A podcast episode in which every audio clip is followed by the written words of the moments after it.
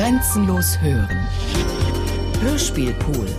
Große Produktionen zum Herunterladen. Mehr Informationen unter www.bayern2.de.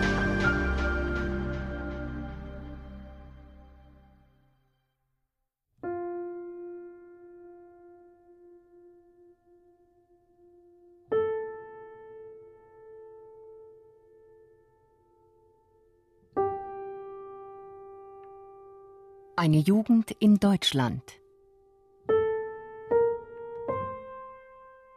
Von Ernst Toller. Teil 1 Jugend.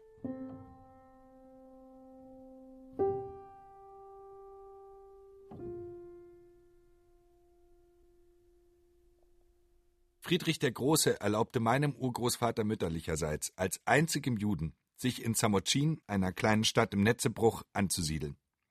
Mein Urgroßvater bezahlte eine Summe Geldes. Dafür ward ihm der Schutzbrief eingehändigt. Auf diesen Akt war der Urenkel stolz. Er sah darin Auszeichnung und adlige Erhöhung und prahlte damit vor den Schulkameraden. Samocin war eine deutsche Stadt. Darauf waren Protestanten und Juden gleich stolz.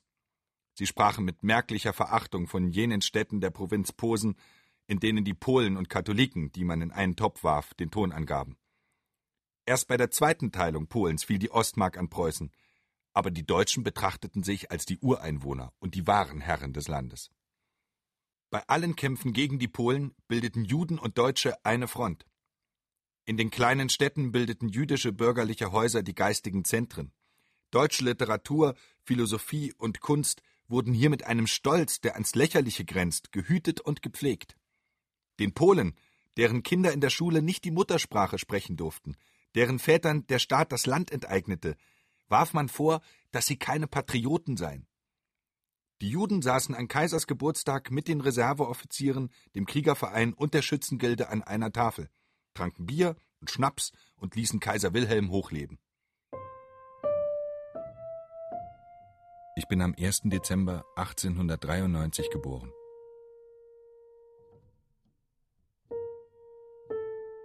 Ich habe ein Kleidchen an. Ich stehe auf dem Hofe unseres Hauses an einem Leiterwagen. Er ist groß, größer als Marie, so groß wie ein Haus. Marie trägt rote Korallen um den Hals, runde rote Korallen. Durchs Hoftor kommt Ilse mit ihrem Kindermädchen. Ilse läuft auf mich zu und reicht mir die Hand. Wir stehen eine Weile so und sehen uns neugierig an. Bleib da nicht stehen! Das ist ein Jude! Ilse lässt meine Hand los und läuft fort. Ich begreife den Sinn der Worte nicht, aber ich beginne zu weinen, hemmungslos. Pollack! Der Sohn des Nachtwächters ist mein Freund. Pollack! Wenn die anderen Polack schreien, schreie ich auch Polack. Er ist trotzdem mein Freund. Die Polacken hassen die Deutschen. Ich weiß das von Stanislaus. Auf dem Marktplatz wird das Pflaster aufgebrochen. Gräben werden geschaufelt. Stanislaus und ich sitzen im Graben. Unser Versteck ist ein schmaler Schacht mit Pfählen verschalt. Stanislaus zielt und spuckt. Heute Nacht wird ein Arbeiter sterben, zur Strafe. Sie dürfen hier nicht graben, es ist polnische Erde. Die Deutschen haben sie gestohlen. Aber lass sie nur graben. Hier unten, wo sie graben, hundert Meter tief, wartet der polnische König.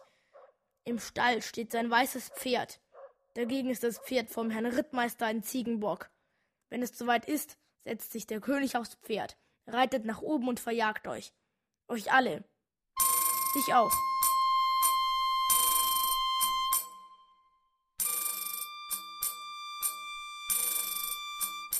Im Geschäft meiner Eltern gibt es viele verlockende Dinge. Bindfaden und Bonbons, Limonaden und Rosinen, große und kleine Nägel. Am schönsten sind die Kaiserbilder. In den meisten Tafeln Schokolade liegt eines. Der Schokoladenschrank ist verschlossen. Der Schlüssel hängt an einem Bund, den Mutter an ihrer blau gewürfelten Umhängeschürze trägt. Wenn Mutter nicht acht gibt, stehle ich den Schlüssel. Morgens liege ich in meinem Bett und sehe mir die vielen Kaiserbilder an. Mutter, Geht ein Kaiser auch aufs Klo? Du wirst noch ins Gefängnis kommen. Also geht er nicht aufs Klo. Stanislaus Großmutter, seine Mutter, sein Vater, drei Schwestern und vier Brüder wohnen in der Dorfstraße, in einem kleinen Haus aus Lehm. Oben deckt es ein Strohdach. Alle schlafen in einer Stube und gekocht wird darin auch. Immer, wenn ich um die Mittagszeit Stanislaus besuche, essen sie Pellkartoffeln und Grützsuppe oder Pellkartoffeln und Hering. Ich stehe in einer Ecke und das Wasser läuft mir im Mund zusammen. Lang zu, sagt endlich Stanislaus Mutter. Essen elf sich satt, wird es auch für zwölf reichen. Braten und Gebackenes kannst du dir malen. Wir essen auch nicht jeden Tag Braten und Gebackenes. Ihr könntet zu fressen, wenn ihr wolltet. Ich nehme meine Mütze und renne nach Haus. Was musst du auch dort zu Mittag bleiben? Du isst den armen Leuten ihr bisschen Brot weg. Warum haben sie so wenig? Weil der liebe Gott es so will.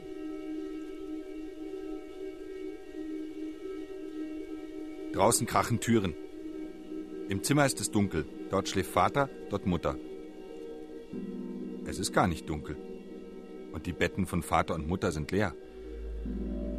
Von draußen blinkt es rötlich. Ein Horn bläst, immer den gleichen heulenden Ton. Ich springe aus dem Bett, reiße die Tür auf, renne auf die Straße.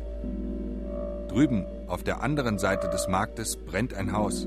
Rot und grün und schwarz. Feuerwehrleute mit glänzenden Helmen auf dem Kopf rennen wild umher. Und die Menschen stellen sich auf die Zehenspitzen. Jule, unsere Köchin, sieht mich und jagt mich ins Bett zurück. Warum brennt es, Jule? Weil Gott strafen will. Warum will Gott strafen? Weil kleine Kinder zu viel fragen. Ich fürchte mich. Ich kann nicht mehr einschlafen. Es riecht nach Rauch. Es riecht nach Versenktem. Es riecht nach dem lieben Gott.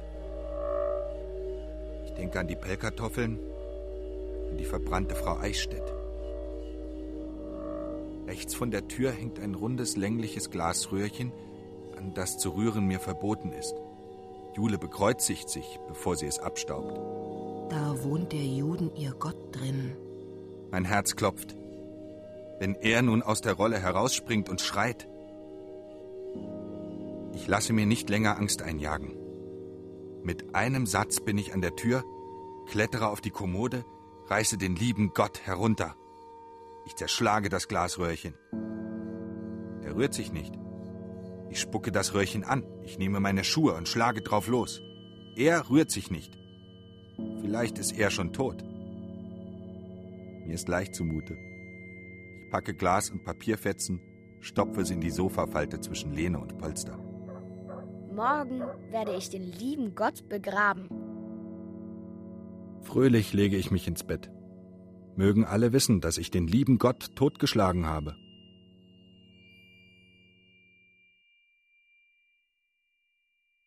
Auf der Straße schreien die Kinder Jude, Hepp, Hepp.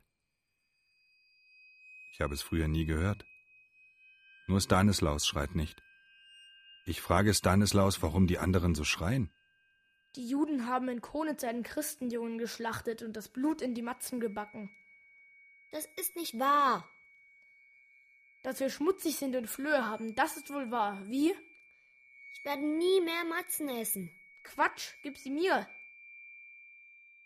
Warum rufen die Jungen Jude Hep Hep? Rufst du nicht auch Polak? Das ist etwas anderes. Ein Dreck. Wenn du's wissen willst, Großmutter sagt, die Juden haben unseren Heiland ans Kreuz geschlagen. Ich laufe in die Scheune, verkrieche mich im Stroh und leide bitterlich. Ich kenne den Heiland. Er hängt bei Stanislaus in der Stube. Aus den Augen rinnen rote Tränen. Das Herz trägt er offen auf der Brust. Und es blutet. Bitte, lieber Heiland, verzeih mir, dass die Juden dich totgeschlagen haben. Amen. Abends im Bett frage ich Mutter. Warum sind wir Juden? Schlafkind. Und frag nicht so töricht. Ich möchte kein Jude sein. Schlaf jetzt. Jittchen, Jittchen, Schille mach hei. Reiß dem Juden sein Rock entzwei. Der Rock ist zerrissen. Der Jud hat geschissen. Ich möchte kein Jude sein. Ich möchte nicht, dass die Kinder hinter mir herlaufen und Jude rufen. Ich bin neun Jahre alt, als ich die Volksschule verlasse und zu Herrn Pfarrer Kusch in die Knabenschule geschickt werde. Stanislaus besucht mich nicht mehr. Bisher haben wir mit allen Jungen gespielt, jetzt sehen wir hochmütig auf die Kinder der armen Leute, die in die Volksschule gehen und nicht Lateinisch lernen. Die Großen sind unsere Feinde. Nur Jule, unsere alte Köchin, versteht mich. Ihr sage ich meine ersten Verse. Jule ist gerührt und weint. Willst du einen Eierkuchen essen oder ein Kotelett? Ich werde ein Märchen schreiben, Jule. Man wird es in Berlin spielen und du wirst in der Kaiserloge sitzen. Jule erzählt niemandem, wie alt sie ist. Jule hat einen Bräutigam, von Beruf Schneidermeister in Margonin. Doch er lebt nur in ihrer Fantasie. Freunde meines Vaters haben ihn erdichtet. Aber das menschliche Herz ist größer als die Lüge. Jule liebt den Bräutigam, trotzdem sie ihn nur einmal gesehen hat. Die Großen vergessen den Scherz einer Stunde. Ich gebe ihm Dauer und besessenes Leben. Ich schreibe die schönsten Liebesbriefe. Ich bringe sie Jule. Ich lese sie ihr vor. Ich preise mit ihr die Treue des Bräutigams.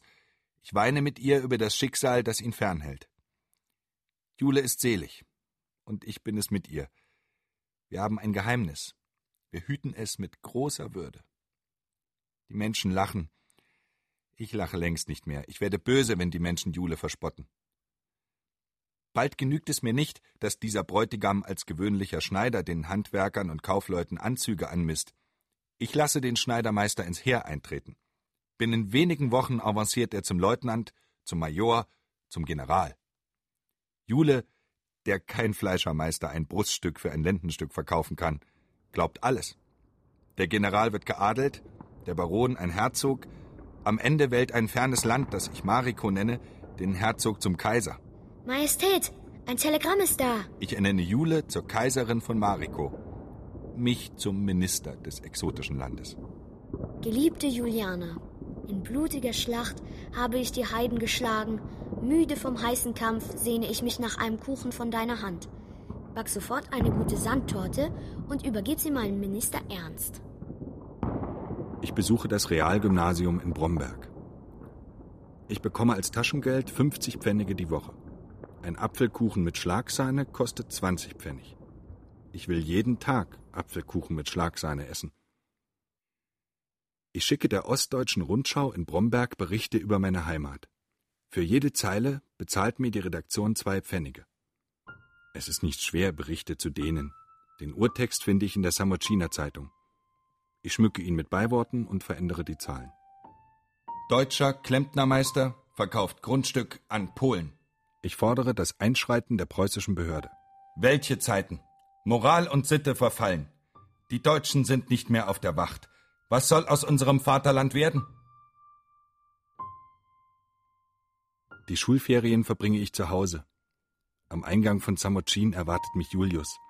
Er läuft neben dem Wagen her und kündet allen Menschen, die uns begegnen, Tollers Ernst ist da. Julius ist ein närrischer Armenhäusler, dem jeden Tag eine andere Familie zu essen schenkt.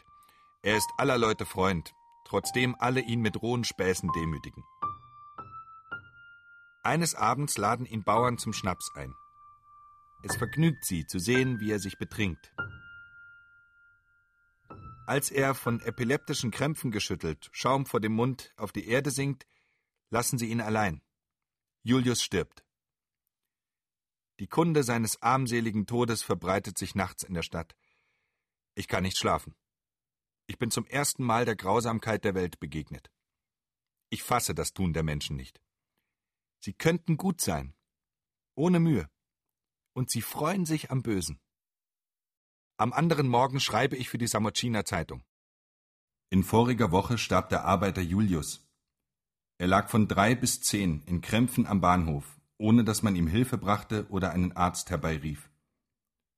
Dürfte es so weit kommen, dass ein sterbender Mensch von Gassenjungen mit Steinen beworfen und mit Wasser begossen wurde?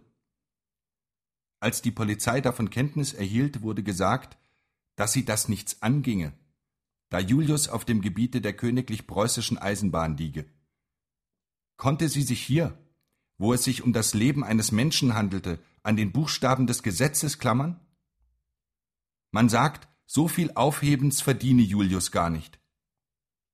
Würde einem Tiere etwas zugestoßen sein, so wäre sofort Hilfe zur Stelle gewesen. Der Bürgermeister glaubt, seine Feinde in der Stadt stecken hinter diesem Angriff. In der nächsten Nummer der Zeitung inseriert er auf Stadtkosten. Warnung. Wenn der anonyme Schreiber des Eingesandt sich nicht binnen drei Tagen meldet, werde ich einen Prozess gegen Unbekannt anstrengen. Der Bürgermeister erstattet Strafanzeige. Herr Knaute, der Redakteur, wird als Zeuge vernommen. Er verrät mich nicht. Er verrät nur, dass es ein Jude war und wird wegen Zeugnisverweigerung zu 30 Mark Geldstrafe verurteilt. Die 30 Mark soll ich ihm zahlen. Bis morgen muss er das Geld haben. 30 Mark? Von wo soll ich 30 Mark nehmen?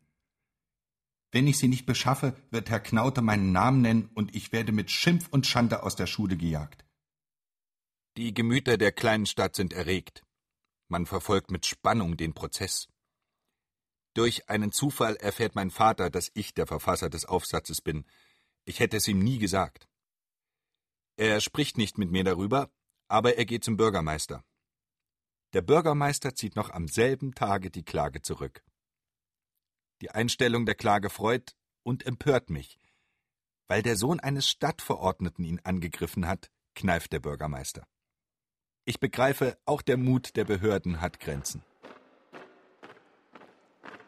Die Lehrer des Gymnasiums grüßen die Lehrer des Realgymnasiums niemals zuerst. Selbst die Mädchen flirten lieber mit den Gymnasiasten. Wir lernen Formeln, die wir nicht verstehen und bald vergessen. Die Geschichte ist um der Zahl willen da, unwichtig, dass wir Ereignisse in ihren Zusammenhängen erfassen. Napoleon war ein Dieb, der deutsche Schätze gestohlen hat, sogar die Ziegel der Kirchendächer. Wer in solchem Geist die Fragen des Lehrers nicht beantwortet, ist ein Gezeichneter, der unweigerlich im Zuchthaus enden wird. Vergrämte Lehrer stellen uns die gleichen Aufsatzthemen, die ihnen als Schüler gestellt wurden. Ehrwürdige Phrasen, die Rost ansetzten. Das Leben ist der Güter höchstes nicht. Der Übel größtes aber ist die Schuld. Wehe, wenn ein Schüler zu solchem Wort eigene Gedanken bringt. Es stempelt ihn zum Verdächtigen, zum Anarchisten. Gehorsam und Untertanensinn, Gottesfurcht soll er lernen. Ich kämpfe immer noch um Gott. Der Knabe hat ihn erschlagen, aber der Jüngling versucht ihn mit den erwachenden Kräften seiner Vernunft. Ich liebe die Bücher, die die Schule verbietet. Ich schreibe Gedichte, Märchenspiele und Dramen. Hauptmann, Ibsen, Strindberg, Wedekind. Die Dramen schicke ich dem Bromberger Stadttheater. Ich bekomme nie eine Antwort. Darum halte ich mich für verkannt. Ich will Schauspieler werden. Bei Schüleraufführungen darf ich die großen Rollen spielen. Wenn ich wieder in der Schulklasse sitze, fühle ich mich gefesselt und gefangen.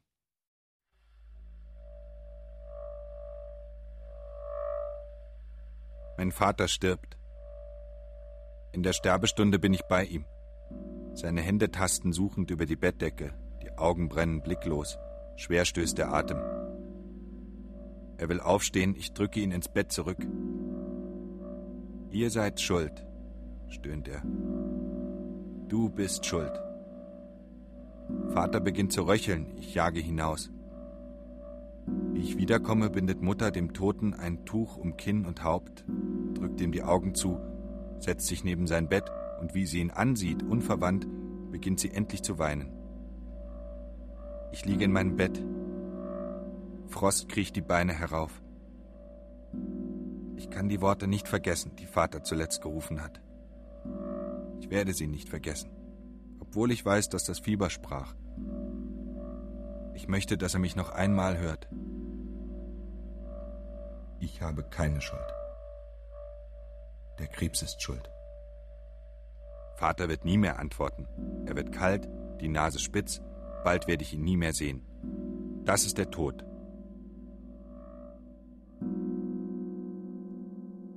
Ein deutsches Kriegsschiff ist vor Agadir erschienen. Alle reden vom Krieg zwischen Frankreich und Deutschland. Wir Jungen wünschen den Krieg herbei. Der Friede ist eine faule und der Krieg eine große Zeit, sagen die Professoren. Vielleicht werden uns die letzten Schuljahre erlassen und wir sind morgen in Uniform. Das wird ein Leben. Aber der Friede bleibt erhalten. Uns wird nicht eine Schulstunde geschenkt. Seit einem Monat spielt sie am Bromberger Stadttheater. Das erste Mal sehe ich sie in Jedermann. Maria Groß. Wie sie im weißen, faltigen Kleid auf die Bühne tritt, sehe ich nur noch sie. Höre nur noch ihre Worte. Spüre nur noch ihre Nähe. Jeden Tag sitze ich in der kleinen Konditorei gegenüber dem Theater und warte auf sie.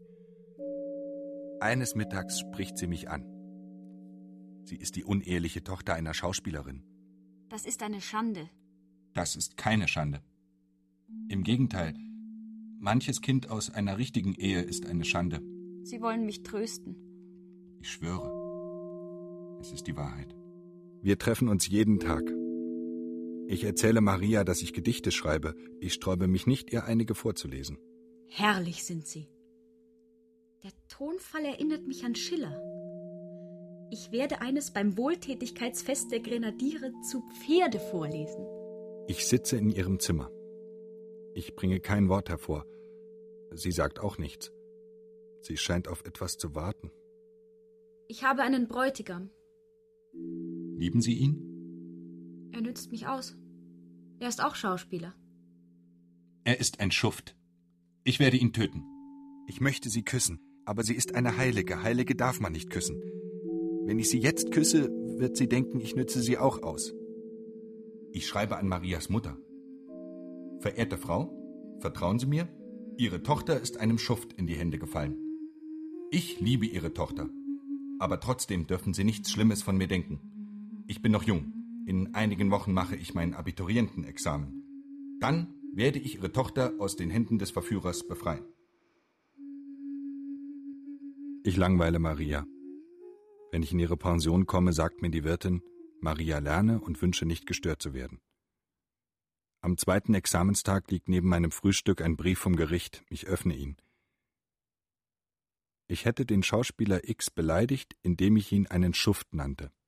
Zeugin hierfür ist die Schauspielerin Maria Groß. Ich soll vor Gericht erscheinen. Ich gehe zurück in mein Zimmer. Ich packe das Messer, mit dem ich den Schauspieler töten wollte. Sie soll sehen, wie ich sie geliebt habe. Wenn ich vors Gericht komme, ist es sowieso mit dem Examen vorbei. Mein Onkel, der Rechtsanwalt, lacht und bietet dem Schauspieler 50 Mark, damit er sich nicht mehr beleidigt fühlt. Das Examen habe ich bestanden, trotz der ungenügenden Arbeit des zweiten Prüfungstages.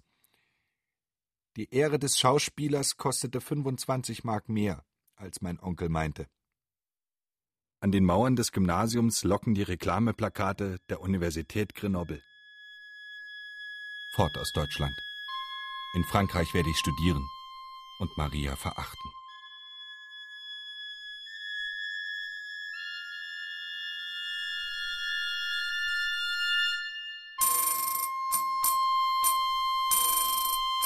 Ich bin Student in Grenoble.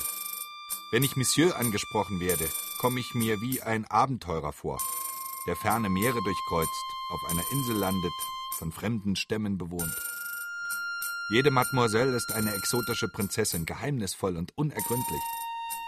Ich treibe mich in den Bars umher, trinke Absinth, der mir nicht schmeckt, und komme mir dabei sehr lasterhaft vor.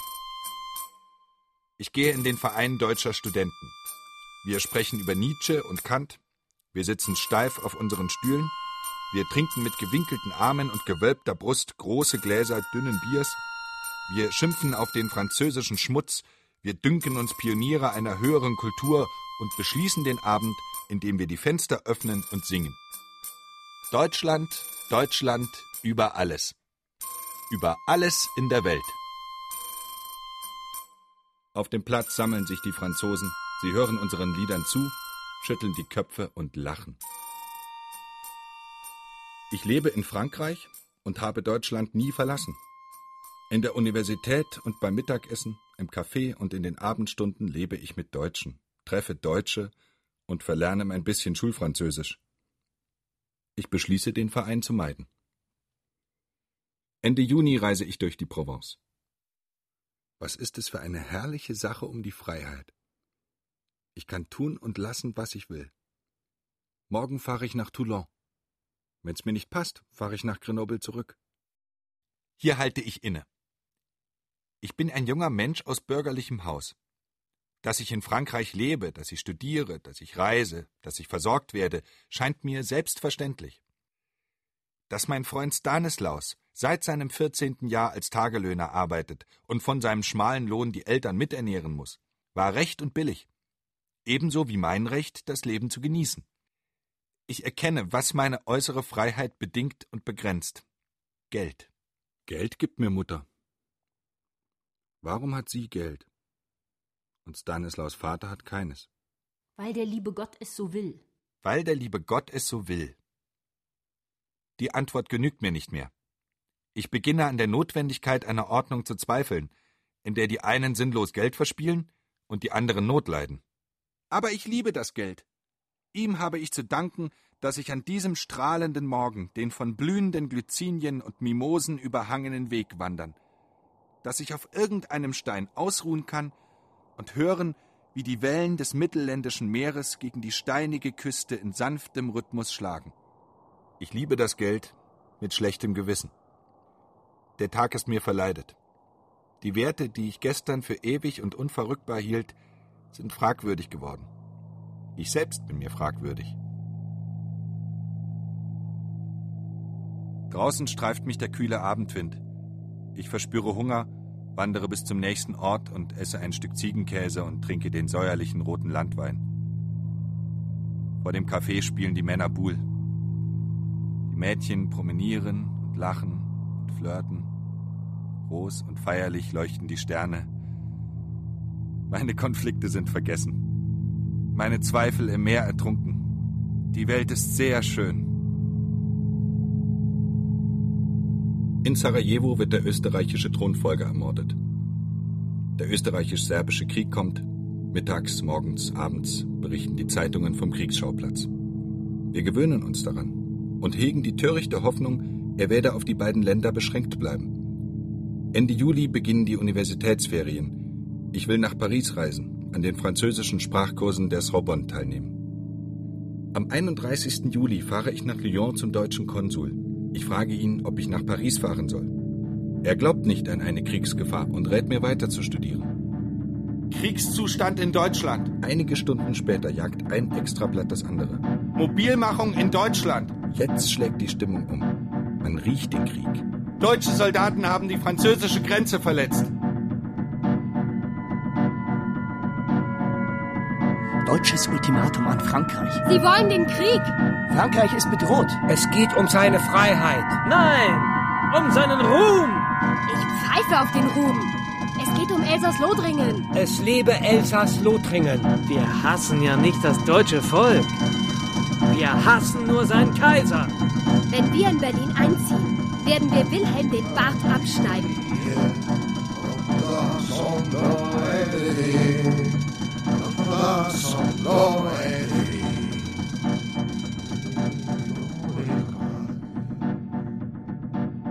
Ich habe nur einen Wunsch. Ich will nach Deutschland. Am Bahnhof sagt man mir, dass nachts um zwei ein Zug zur Schweizer Grenze fahre. Ich gehe in ein kleines Café und warte. An allen Tischen spricht man vom Krieg. Neben mir sitzt ein dicker Sergeant mit geschwollenen, geröteten Augen. Keiner achtet auf ihn. Er steht auf, geht zum Telefon. Deutschland hat Frankreich den Krieg erklärt. Im Café ist es sehr still. Der Sergeant geht wieder an seinen Tisch und setzt sich schwer auf seinen Stuhl. Das Schweigen ist wie eine Finsternis, die Licht und Menschen aufsaugt. Der Sergeant springt auf, singt die Marseillaise und jetzt singen alle mit. Ich sitze fremd an meinem Tisch. Die Kehle ist mir zugeschnürt. Nie war mir so bang nach Deutschland wie in dieser Sekunde. Ich zahle und laufe auf die Straße. Auf dem Bahnhof wimmelt es von Soldaten. Frauen und Kinder begleiten sie. Sie fahren an die italienische Grenze. Nach Deutschland wird Italien, der deutsche Bundesgenosse, nicht mehr lange zögern. Endlich sitze ich im Zug. In allen Abteilen Deutsche, die fliehen. Am nächsten Morgen wird die Coupé-Tür aufgerissen. Bärtige französische Soldaten befehlen uns, den Zug zu verlassen. Auf dem Platz vor dem Bahnhof werden wir zusammengetrieben, müssen unsere Pässe zeigen. Die Deutschen werden abgesondert. Wir sind verhaftet. Bis zur Grenze sind es kaum 20 Kilometer. Einige von uns lassen das Gepäck im Stich und fliehen. Der Offizier, der uns verhaftet hat, ist ratlos. Er weiß nicht, was er mit uns anfangen soll. Schließlich gegen Abend wird uns erlaubt, zur Grenze zu fahren. Um Mitternacht, wenige Stunden vor Schließung der Grenzen, kommen wir in Genf an, hungrig und übermüdet. Aber als wir auf Schweizer Boden stehen, jubeln wir und fallen uns in die Arme und singen Deutschland, Deutschland über alles. Auf der anderen Seite des Perrons singen Franzosen, die heimkehren, die Marseillaise. Als der Zug in Lindau auf deutschem Boden einläuft, winken wir den bayerischen Landwehrmännern zu, die den Bahnhof bewachen. Jeder von ihnen ist das Vaterland, die Heimat. Wenn ihre Vollbärte wedeln, hören wir die deutschen Wälder rauschen. Streng und unnahbar stellen sich die Soldaten vor die Coupé-Türen. Unsere Pässe werden kontrolliert, unsere Koffer durchsucht. Unser Gefühl prallt ab an der Mauer betonierter Ordnung. Ich habe die Stimmen der Menschen noch im Ohr, die schrien, dass Frankreich angegriffen sei. Jetzt lese ich in deutschen Zeitungen, dass Deutschland angegriffen wird, und ich glaube es. Französische Flieger, sagte der Reichskanzler, haben Bomben auf bayerisches Land geworfen. Ich glaube es. An den Bahnhöfen schenkt man uns Karten mit dem Bild des Kaisers und einer Unterschrift. Ich kenne keine Parteien mehr. Der Kaiser kennt keine Parteien mehr. Hier steht es, schwarz auf weiß. Das Land keine Rassen mehr. Alle sprechen eine Sprache. Alle verteidigen eine Mutter, Deutschland.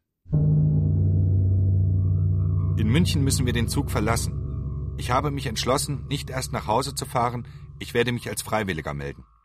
Aber es ist nicht so leicht, Soldat zu werden. Die Kasernen sind mit Freiwilligen überfüllt. Bei der Infanterie und Kavallerie werde ich abgewiesen. Ich soll warten. Ich gehe durch die Straßen Münchens.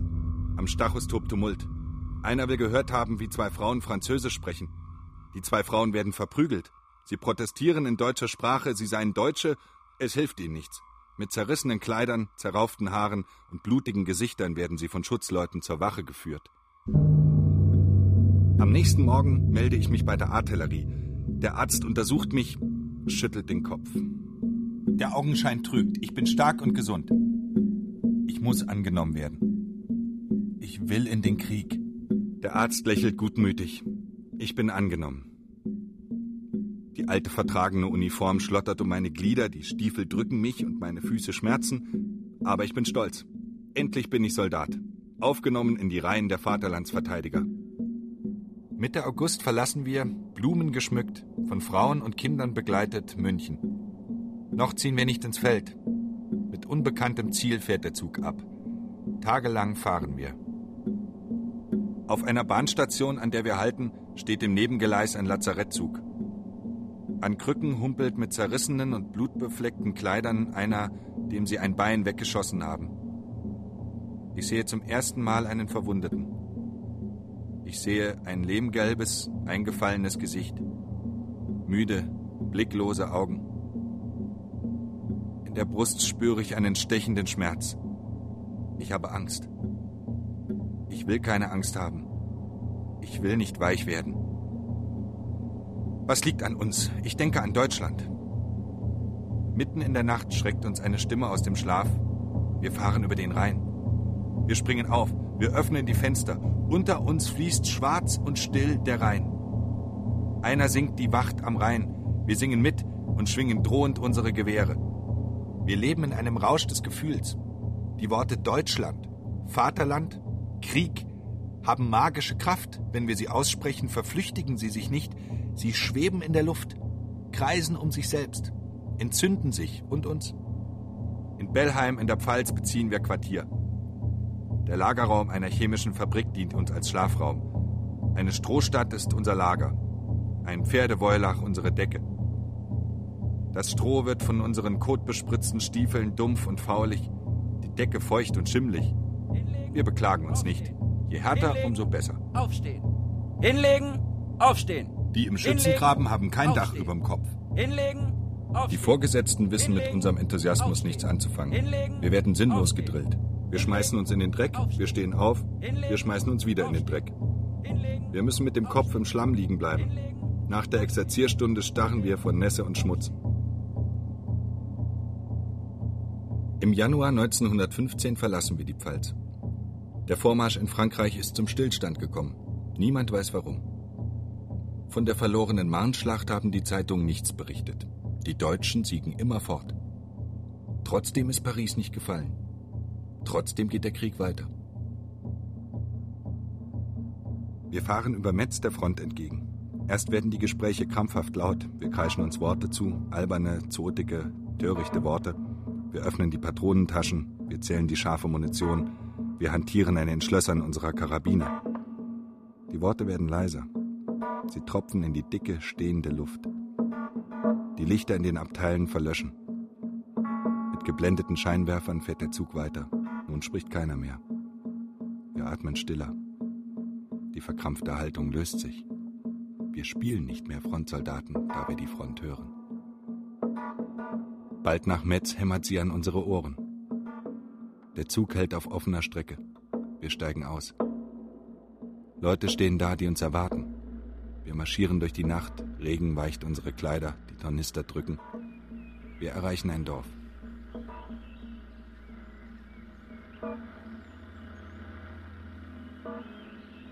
Vor Tag wache ich auf. Ich gehe durch das Dorf. Vorbei an den schwarzen Brandmauern zerschossener Häuser. Ich falle in Granatlöcher, die die Straßen zerwühlen. Die Tür einer Kirche steht offen. Ich gehe hinein. Grau fällt der Tag durch die zerspellten Scheiben. Meine schweren Stiefel hallen auf den Fliesen des steinernen Bodens.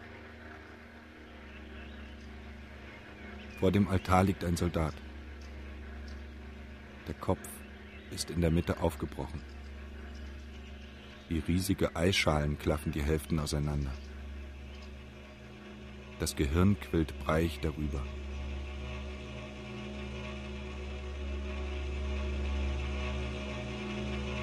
Unsere Geschütze stehen auf halber Höhe vor Pont-à-Mousson. Der Beobachterstand liegt in der Talmulde vor der Kuppe des Berges. Ich sehe durchs Scherenfernrohr. Ich sehe die Schützengräben der Franzosen. Dahinter Pont-à-Mousson, die zerschossene Stadt. Die Mosel, die durch die Landschaft des Vorfrühlings weich und träge sich schlängelt. In den Straßen der Stadt marschiert eine Gruppe französischer Soldaten. Sie löst sich. Die Soldaten gehen einzeln in den Laufgraben, der zur vorderen Linie führt. Wieder marschiert eine Gruppe. Am zweiten Fernrohr steht der Leutnant. Sehen Sie die Franzosen? Ja. Wollen Ihnen Zunder geben. Granate 2200. Ich starre durchs Scherenfernrohr. Eine rote Fieberwelle überspült mein Hirn. Erregung befällt mich wie vom Spieltisch, wie auf der Jagd. Mein Herz trommelt, die Hände zucken. Granate 2200. In der Luft hohles Gurgeln. Drüben steigt eine braune Staubsäule auf. Die Franzosen stieben auseinander. Nicht alle. Etliche liegen am Boden. Tote, Verletzte. Volltreffer! Jeden Mittag um 11 Uhr platzen mit automatischer Pünktlichkeit über unseren Geschützen ein Dutzend Schrapnellschüsse. Wir sind daran gewöhnt. Wir wissen, welche feindlichen Geschütze uns zum Ziel ausersehen. Wir schießen die Antwort eine Stunde später. Fünf Minuten vor elf verschwinden wir im Unterstand und spielen Tarock. Die französischen Geschosse tun unseren Kanonen nichts, die deutschen Geschosse tun den französischen Kanonen nichts. Man schießt als Zeichen, dass noch Krieg ist. Dass die drüben da sind. Dass wir da sind. Wir sitzen im Unterstand. Elf Uhr. Elf Uhr zwei. Elf Uhr zehn. Kreuz sieben. Kreuz Ass. Stocher. Grad zu Dirken. Warum schießen denn die Luder nicht? Die Uhr wird nachgehen. Schweigend spielen wir zehn Minuten. Unheimlich ist diese Stille. 20 Meter vom Geschütz krepiert eine Granate. Na, endlich. Trumpf. Wieder krepiert eine Granate. Das sind nicht unsere Franzosen. Ein Granatsplitter fliegt krachend gegen die Tür des Unterstands. Das Telefon klingelt. Alles in den Laufgang! Wir stürzen in den Gang, der vom Unterstand seitlich in den Berg sich gräbt. Die Decke über unseren Köpfen ist kaum 30 Zentimeter dick. Darüber liegen Balken und Wellblech. Jeder Volltreffer wird uns zu Brei schlagen. Von ungeheurem Krach und Getose zittert der Unterstand. Unser zweites Munitionsdepot ist in die Luft geflogen. Zwei Stunden trommeln die Geschosse über unseren Köpfen. Das Warten lähmt. Jetzt antworten unsere schweren Geschütze. Zwei müssen aus. Josef und ich springen den Abhang hinauf. Kugeln und Splitter surren und pfeifen. Wir erreichen den Beobachterstand. Das feindliche Feuer hat nachgelassen. Ab und zu wühlen sich Granaten in unseren Berg. Zeitzünder. Braune Staubgeysire schießen in die Luft. Wir sehen uns die Bescherung an. Schwindel. Der Krieg.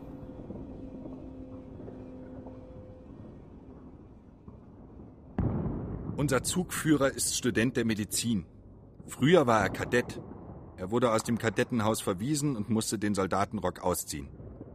Im Krieg hat man ihn zum Offiziersstellvertreter befördert. Er trägt Leutnantsabzeichen. Wir spotten über seine Eitelkeit, seinen Dünkel, seinen Größenwahn. Als er einmal an mir vorbeigeht, grüße ich ihn nicht stramm und militärisch genug. Am nächsten Tag verliest er beim Rapport seinen Befehl.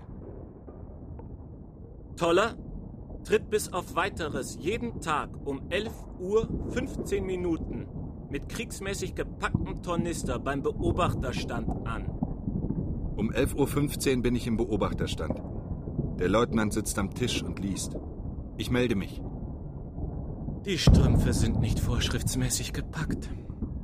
Zurück und nochmal antreten. Ich renne den Abhang hinunter, der in dieser Zeit von Schrapnells bestrichen ist. Schwitzend laufe ich in den Unterstand, packe wieder den Tornister, laufe wieder hinauf.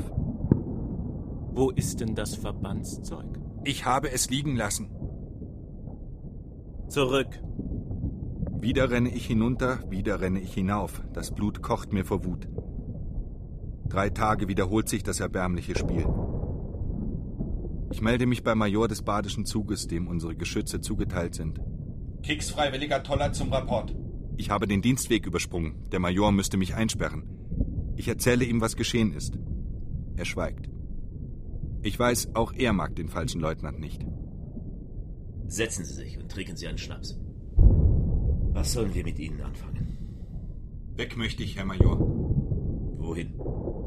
Am liebsten zur Infanterie. Warum zur Infanterie? Was haben Sie gegen die Artillerie? Wir schießen und wissen nicht auf wen. Die drüben schießen, wir wissen nicht wer. Ich will den Feind sehen, gegen den ich kämpfe.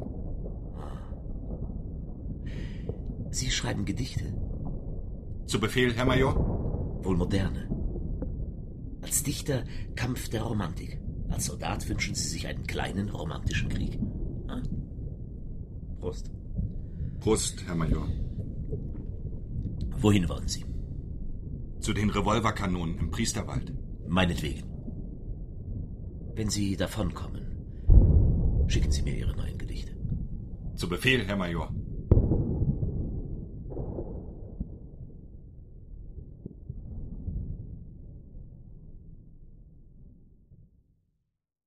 Zerschossener Wald. Zwei armselige Worte. Ein Baum ist wie ein Mensch. Die Sonne bescheint ihn. Er hat Wurzeln. Die Wurzeln stecken in Erde. Der Regen wässert sie, die Winde streichen über sein Geäst.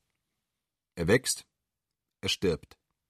Wir wissen wenig von seinem Wachsen und noch weniger von seinem Sterben. Ein Wald ist ein Volk. Ein zerschossener Wald ist ein gemeucheltes Volk. Die gliedlosen Stümpfe stehen schwarz im Tag, und auch die erbarmende Nacht verhüllt sie nicht. Selbst die Winde streichen fremd über sie hinweg. Lieb Vaterland, magst ruhig sein. Durch einen dieser zerschossenen Wälder, die überall in Europa verwesen, den Priesterwald, ziehen sich die Schützengräben der Franzosen und der Deutschen. Magst ruhig sein, Vaterland, magst ruhig Vaterland, magst ruhig sein, treu Wir liegen so nahe beieinander, dass wir, steckten wir die Köpfe aus den Gräben, miteinander sprechen könnten, ohne unsere Stimme zu erheben. Jeden Abend habe ich Dienst im Graben bei der Infanterie. Ich bin Unteroffizier geworden. Heute sind wir zehn Mann, morgen acht. Zwei haben Granaten zerfleischt. Wir begraben unsere Toten nicht. Wir setzen sie in die kleinen Nischen, die in die Grabenwand geschachtet sind, für uns zum Ausruhen. Wenn ich geduckt durch den Graben schleiche, weiß ich nicht, ob ich an einem Toten oder einem Lebenden vorübergehe. Hier haben Leichen und Lebende die gleichen grau-gelben Gesichter.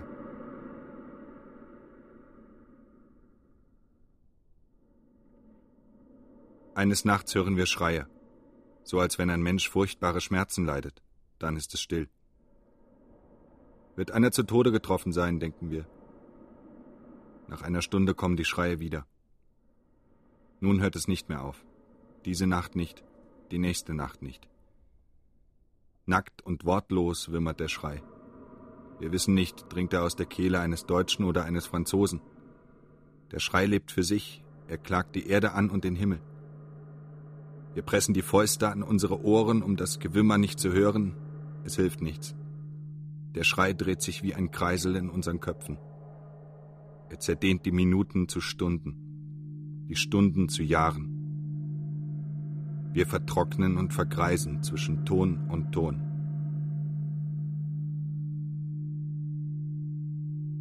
Wir haben erfahren, wer schreit, einer der unseren, er hängt im Drahtverhau. Niemand kann ihn retten. Zwei haben es versucht, sie wurden erschossen. Irgendeiner Muttersohn wehrt sich verzweifelt gegen seinen Tod. Zum Teufel. Warum macht er so viel Aufhebens? Wir werden verrückt, wenn er noch lange schreit. Der Tod stopft ihm den Mund am dritten Tag.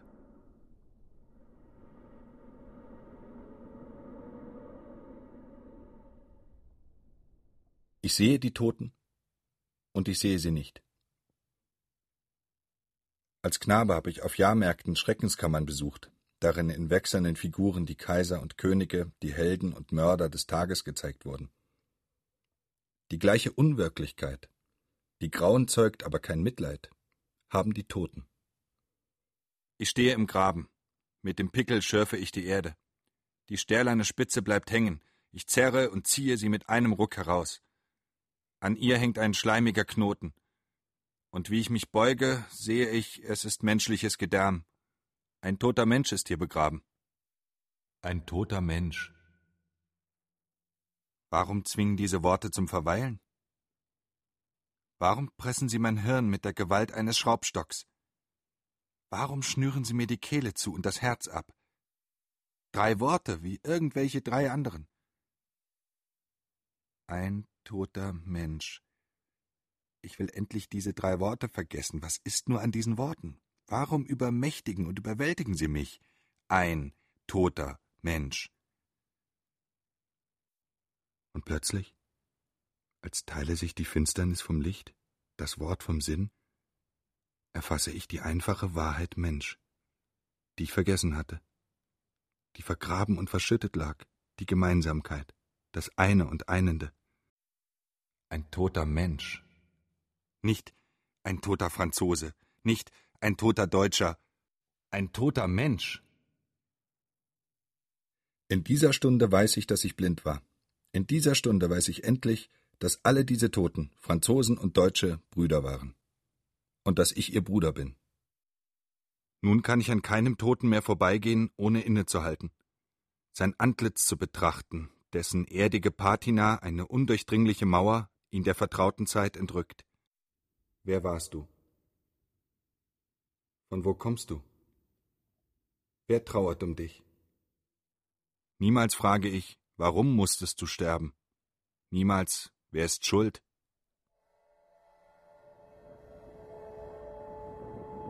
Ich hole Kaffee aus der Feldküche. Am Wegrand sitzt ein Soldat, ein Knabe, dem die graue Uniform um die mageren Glieder schlottert, als gehöre sie nicht ihm, sondern seinem Vater und er trage sie zu kindlichem Spiel. Der Knabe weint. Er schlägt die Hände vors Gesicht. Er presst die Nägel in die Handwurzeln. Ich berühre seine Schultern. Er weist mit müder Bewegung des Kopfes nach rückwärts. Dort liegt ein zweiter Knabe. Eine Mütze bedeckt sein Gesicht. Ich hebe die Mütze auf. Blonde Strähnen fallen wirr auf die gewölbte Stirn. Die Augen im schmalen, kantigen Gesicht sind geschlossen. Der Mund, das Kinn. Aber das ist blutiger Brei. Der Knabe ist tot. Er war mein Freund. Die beiden gingen in eine Schule, in eine Klasse. Er war ein Jahr jünger als ich, 17. Ich meldete mich freiwillig, er durfte nicht. Seine Mutter wollte es nicht erlauben, er war der einzige Sohn. Er schämte sich, er bettelte, endlich gab seine Mutter nach. Vor einer Woche kamen wir ins Feld. Jetzt ist er tot. Was soll ich seiner Mutter schreiben? Schreib, er hat seine Pflicht getan, will ich sagen. Aber ich sag's nicht. Im Munde bleibt ein fader Geschmack. Ich packe die scheppernden Kaffeetöpfe. Schreib ihr gar nicht. Hör auf zu heulen, Junge.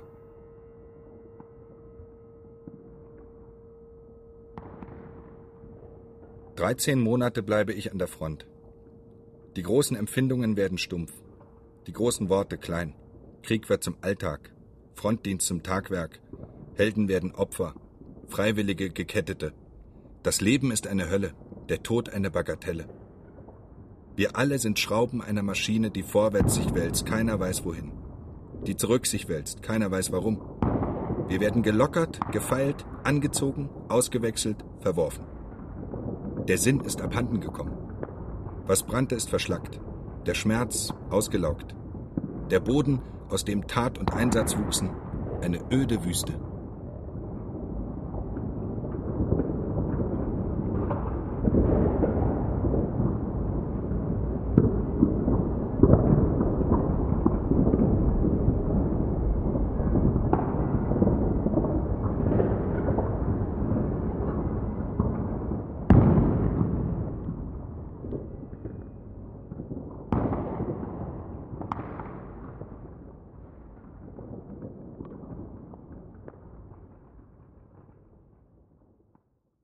Ich erkranke, Magen- und Herzversagen. Ich komme ins Lazarett nach Straßburg, in ein stilles Franziskanerkloster. Schweigsame, freundliche Mönche pflegen mich. Ich bin kriegsuntauglich. Ich studiere an der Universität München. Maßlos ist mein Eifer. Immer ist mein Ohr gespannt. Paragraphen und Pandekten, Formen und Stile müssen ein Geheimnis bergen. Ein Gesetz, einen Sinn. Ich vergnüge mich im literaturgeschichtlichen Seminar des Professor Kutscher. Einmal in der Woche lädt Kutscher die Studenten in ein Gasthaus. Thomas Mann, Karl Henkel, Max Halbe lesen aus ihren Werken. Frank Wedekind singt im harten Staccato seine herrlichen diabolischen Balladen. Nachher gehen wir stundenlang durch die nächtlichen Straßen, wir schleudern uns die Modeworte der Literaturkritik an den Kopf, wir verteidigen und verdammen Schriftsteller und Werke. Jeder hat die Schublade voll mit Manuskripten. Jeder träumt vom Ruhm, jeder hält sich für begnadet und auserwählt. Ich wandere durch den Vorfrühling des englischen Gartens. Schneeglöckchen blühen. Krokus. Die ersten Veilchen. An den Bäumen die jungen Knospen treiben im steigenden Saft. Zart leuchtet der hellgrüne Samt der weiten Rasenflächen. Vom japanischen Pavillon sitzen junge Frauen in hellen Kleidern. Kinder singen, Musik spielt. Froh sind die Menschen. Ich atme den Frieden und die Sonne. Alles ist neu und beseligend. Wärme und Stille und Bücher und Worte der Freunde, die Fürsorge der Wirtin, das heiße Bad, das Bett. Ich will den Krieg vergessen. Aber ich kann ihn nicht vergessen. Vier Wochen, sechs Wochen geht es. Plötzlich hat er mich wieder überfallen. Ich begegne ihm überall, vor dem Altar des Matthias Grünewald sehe ich durch das Bild den Hexenkessel im Priesterwald, die zerschossenen, zerfetzten Kameraden. Krüppel begegnen mir auf meinen Wegen, schwarz verschleierte, vergrämte Frauen. Die Flucht war vergeblich.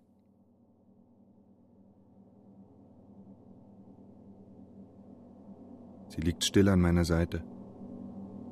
An den offenen Läden flackert der laue Nachtwind.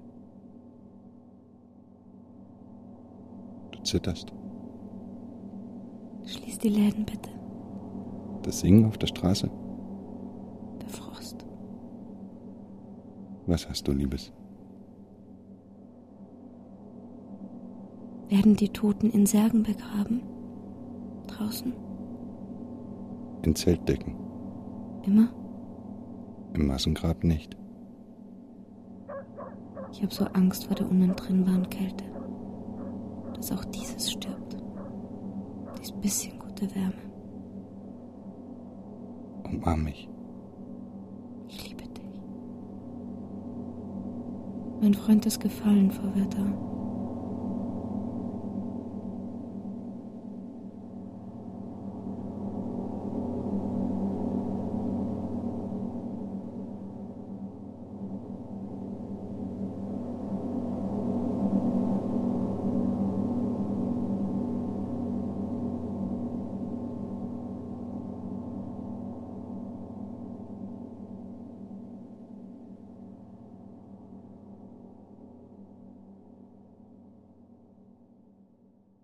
Eine Jugend in Deutschland von Ernst Toller.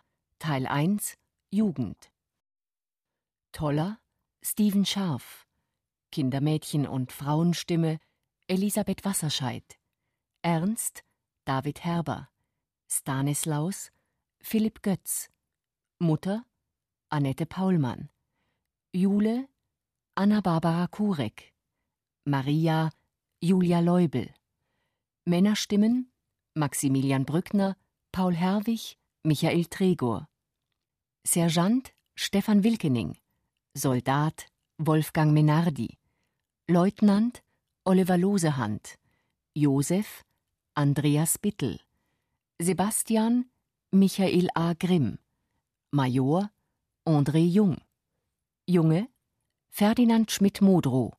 Freundin Brigitte Hobmeier. Komposition Jakob Diehl. Ton und Technik Wilfried Hauer, Susanne Herzig. Regieassistenz Stefanie Ramp. Bearbeitung und Regie Katja Langenbach. Produktion Bayerischer Rundfunk 2008. Redaktion Katharina Agathos.